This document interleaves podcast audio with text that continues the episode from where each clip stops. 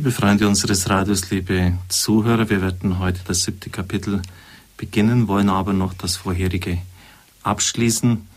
Es geht um die Jünger und Jüngerinnen, die bei Jesus waren. Er wurde auch von Frauen begleitet. Lukas fügt drei Namen hinzu und führt dann aus. Viele andere, die ihm dienten, dienten ihm mit dem, was sie besaßen. Der Unterschied zwischen dem Jüngersein der Zwölf und dem Jüngersein der Frauen ist offenkundig, schreibt der Papst. Beide Aufträge sind durchaus verschieden. Aber Lukas macht doch deutlich, was ja auch in den anderen Evangelien auf vielfältige Weise erscheint, dass viele Frauen zur engeren Gemeinschaft der Glaubenden gehörten, dass ihr gläubiges Mitgehen mit Jesus zu deren Konstitution ganz wesentlich war. Und das hat sich besonders beim Stehen unter dem Kreuz und als Zeuginnen der Auferstehung eindrücklich gezeigt. Der Papst geht dann an dieser Stelle überhaupt auf Eigenheiten des Evangelisten Lukas ein, so wie er eine Option für die Armen hatte, hatte er auch in ganz besonderer Weise ein Verständnis für die Juden. Die Leidenschaften, schreibt der Papst, die durch die beginnende Trennung zwischen Synagoge und Werten der Kirche aufgewühlt wurden und die bei Matthäus und Johannes ihre deutlichen Spuren eingetragen haben, sind bei ihm nicht zu finden. Und er bringt ein schönes Beispiel, die Geschichte vom neuen Wein in den alten oder neuen Schläuchen. Bei Markus und Matthäus heißt es dazu, niemand wird neuen Wein in alte Schläuche füllen, tut er es doch, zerreißt der Wein die Schläuche, sodass Wein und Schläuche verloren sind. Nein, neuer Wein gehört in neue Schläuche. Bei Lukas ist der folgende interessante, abschließende Text zu dieser Stelle mit den Schläuchen zu lesen. Niemand, der alten Wein trinkt, möchte neuen. Er sagt nämlich, der alte Wein ist gut. Also fast das Gegenteil von dem, was wir soeben gehört haben. Neuer Wein in neue Schläuche, neue Zeit braucht ganz neue Gefäße. Und hier, wer den alten Wein kennt, der bleibt bei ihm. Das ist doch wohl ein Wort des Verstehens für diejenigen, die beim alten Wein bleiben wollen. Also ein gewisses Verständnis für jene, die einfach diesen Sprung zum Neuen der Botschaft Christi nicht nachvollziehen können. Schließlich haben wir schon angegeben, dass der Evangelist dem Beten Jesu als Quelle seiner Verkündigung und seines Handelns ganz besondere Aufmerksamkeit zuwendet. Alles Entscheidende Tun und Reden Christi geht aus dem Einssein mit dem Vater, aus dem Dialog zwischen Vater und Sohn im Gebet hervor. Lukas hat somit Wesentliches von der ursprünglichen Gestalt Jesu aufbewahrt. Wir schlagen jetzt ganz wörtlich verstanden ein neues Kapitel auf, die Botschaft der Gleichnisse Jesu.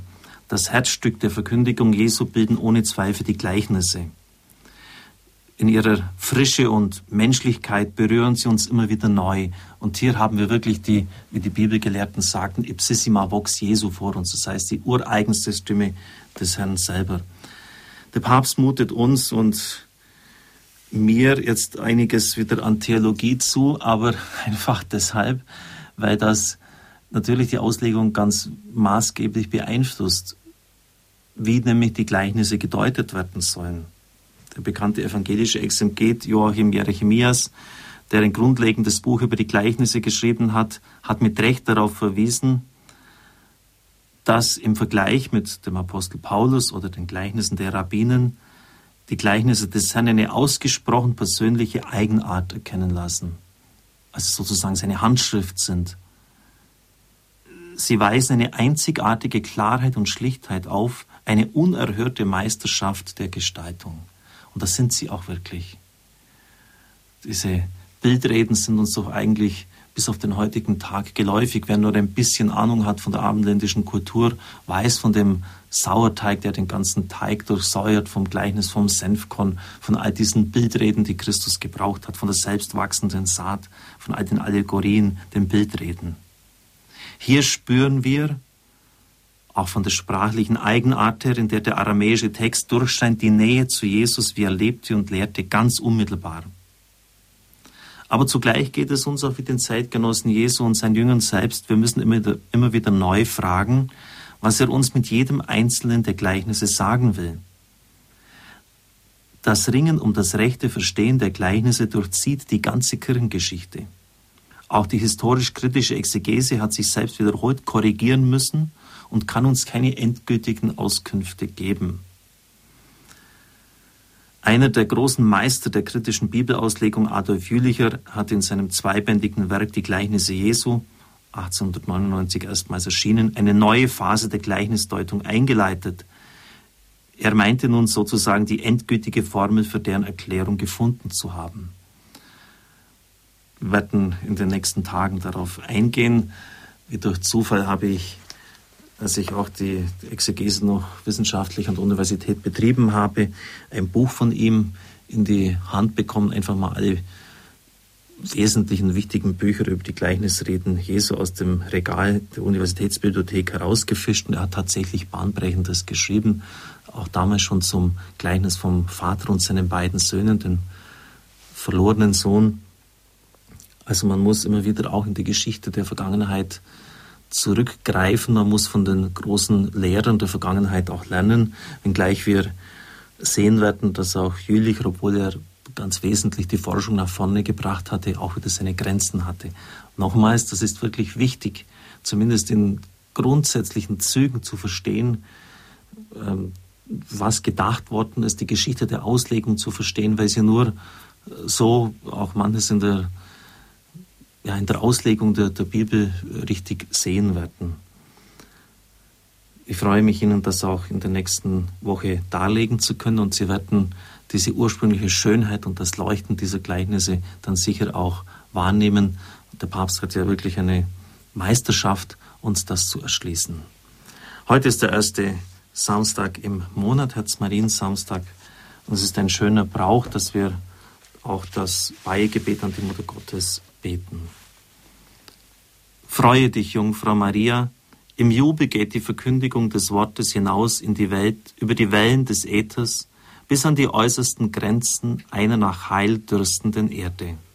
In deinem jungfräulichen Schoß ist Gottes Wort Fleisch geworden, verbreitet in alle Himmelsrichtungen, erfüllt es die Herzen mit Freude und Frieden.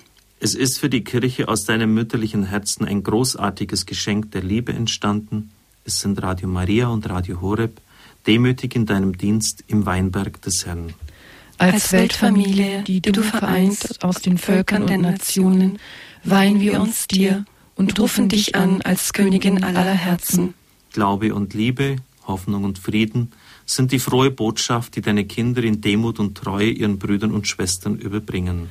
Breite deinen Mantel über das Leiden der Welt, über die Armen und die Kranken, die Einsamen und Bedrückten, alle Irrenden, die das Licht suchen, mögen darunter Schutz finden. Bald komme die Zeit der Gnade des endgültigen Triumphes deines unbefleckten Herzens. Lass uns dir dienen mit unserem Leben, so dass auf Erden das leuchtende Morgenrot der Kultur der Liebe erstrahlt, in der Gemeinschaft mit dem dreieinigen Gott, dem Vater und dem Sohn und dem Heiligen Geist und zu seiner Verherrlichung. Maria, Königin unseres Radios, bitte für uns. Der Herr sei mit euch. Und mit deinem Geiste. Es segne, heile, schütze und behüte sie der allmächtige und gütige Gott, der Vater, der Sohn und der Heilige Geist. Amen. Amen.